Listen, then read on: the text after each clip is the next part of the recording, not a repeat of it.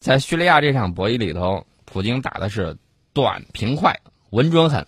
那么在这场博弈的里头，我们看到俄罗斯在这一局啊，在乌克兰那块儿有点焦灼，嗯啊，算是平手吧，略微被动。嗯在叙利亚这块儿，应该是拿到了这种先手。嗯，哎，其实啊，之前呢，呃，我们也知道，就是呃，美国呢是站在那儿旁边说说你啊，欧盟那些国家你们就接收这个难民吧，我相信相信你们能够这个处理好这些问题的，对吧？对，你知道美国最新的表态是什么？嗯美国最新的表态是，呃，欧洲应该继续接受难民，嗯所以欧洲就非常不忿的让波兰先发声。波兰说：“我再也不玩这个东西了，不所接受。”所以已经发生了你极端你情况你发现没有，美国他把事情给挑起来了，他把这个战火给挑起来了。之后呢，又现在引发了这个巴黎的恐怖袭击。之后呢，现在这个美国的又是说，那这些事情你们欧洲还是应该继续接受难民。那也许有朋友就要问了，哎，那你美国你说的这么好，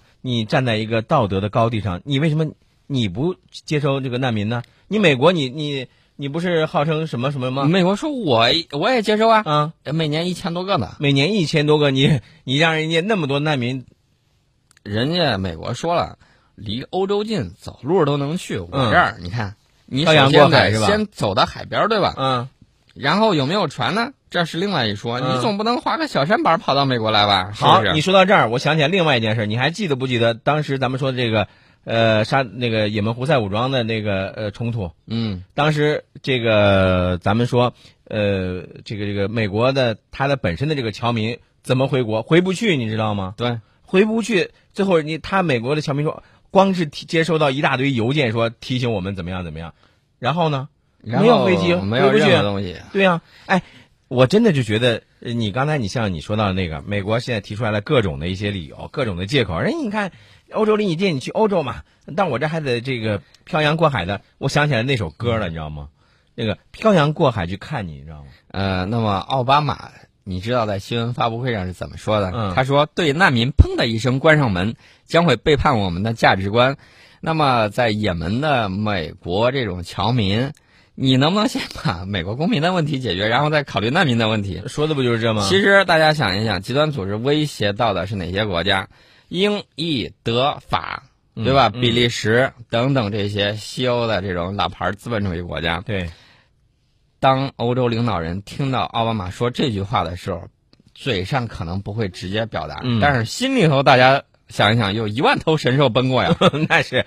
其实咱们一再说，反恐不能双重标准，对吧？嗯这是第一。第二，你像这次在这个巴黎恐怖袭击发生之后，法国开始了反恐总攻了。他甚至就说：“那我一定要把这个 IS 给它清除掉。”呃，他在叙利亚发动了猛烈的空袭，但是这件事情能够持续多长时间？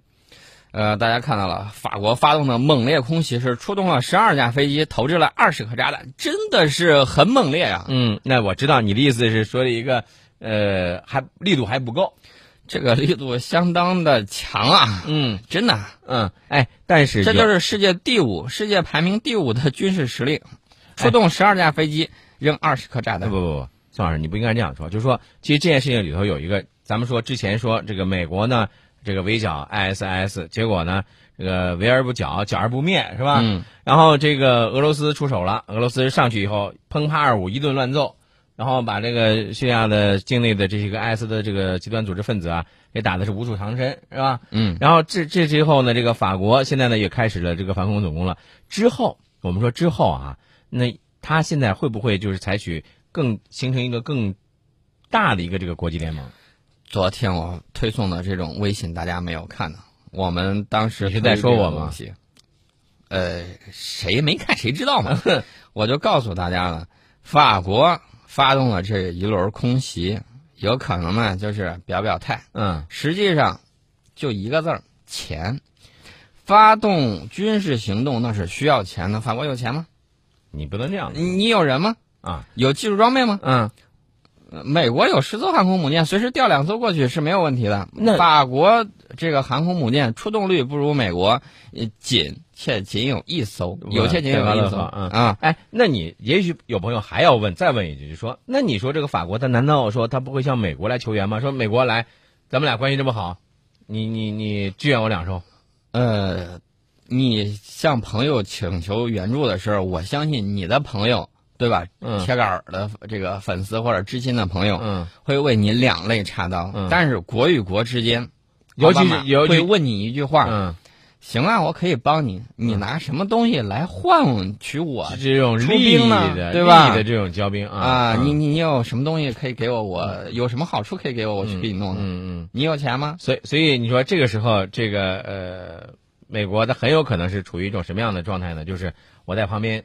袖手旁观。啊，美国乐得看笑话，嗯大家可能没有太关注美国股市。美国股市昨天告嗯诉大家，又欢快的往上蹦了好几个点儿、嗯美国特别的高兴，避险资金跑到美国去了，美国心里头跟十二山一样。那嗯么大家知道，美国跟欧洲在前些年啊，尤其是零八年前后那一段儿，嗯，合伙挤兑我们，对吧？对，呃，我们都看到了，包括这个 IMF 国际货币基金组织经常扮演指责中国的这种角色嗯啊，指责说我们汇率高了，一会儿说我们高了，一会儿说我们低了，还说我们不够开放等等。你要真开放，那你让我们的华为进到美国去呗？美国高通现在如何了呢？嗯啊，这这这都是在找借口。嗯，那么如今呢，情况完全不一样了、嗯啊，连英国啊，美国的铁杆儿小弟嗯都赶紧提高和中国的这种战略关系。嗯那么根据现在的情况，如果不出意外的话，IMF 很快会做出这个把人民币纳入 SDR 的这种决定。嗯那么大家可能会觉得，哎呀，网上中国网上可不是像你们这么说的，中国网上有很多人呢，经常是在这个世界出现重大事情的时候，通常说中获最输啊，中国可能会成最大输家。嗯我觉得碰见这种言论的时候，你完全可以啐他一口唾沫星子。嗯为什么这么说呢？不是教大家不文明啊，嗯而是在这些人眼里头，他完全就是西方的传声筒。嗯他们当西方的传声筒，你想想，他执行的是谁的这种意志？有一种是这个脑筋不够清楚，人云亦云；还有一种是什么呢？故意歪曲。大家可能会觉得，哎呦，这个我们到底会从他们这这个世界变局之中会有什么？那么我就给大家说说几点啊。首先，我们的这个呃，我们的领导人会晤了俄罗斯的副总理。中俄在北极的亚马尔 LNG 项目啊，主要条款已经谈妥了。嗯我们中国将会未来用到北极地区的液化天然气。嗯，这就是一个能源的一个合作。对，预计今年十二月份儿的时候就签署。嗯，这个是我们的这个张高丽和俄罗斯的副总理沃尔科维奇嗯会谈之后，对此进行了一个表态。那么，俄罗斯最大的这种独立天然气生产商诺瓦泰克公司与中国的丝路基金就达成了这种协议。嗯，呃，向丝路基金呢出售了亚马尔，呃，它亚马尔项目百分之九点九的这种股权，持股百分之六十。亚马尔项目另外两大股东，呃，是谁呢？是中国石油天然气集团，还有法国道达尔公司。嗯，两者分别持股是百分之五十。那么此次交易之后，中方在这个亚马尔项目中的这个持股比例要上升到百分之二十九点九，嗯成为第二大股东。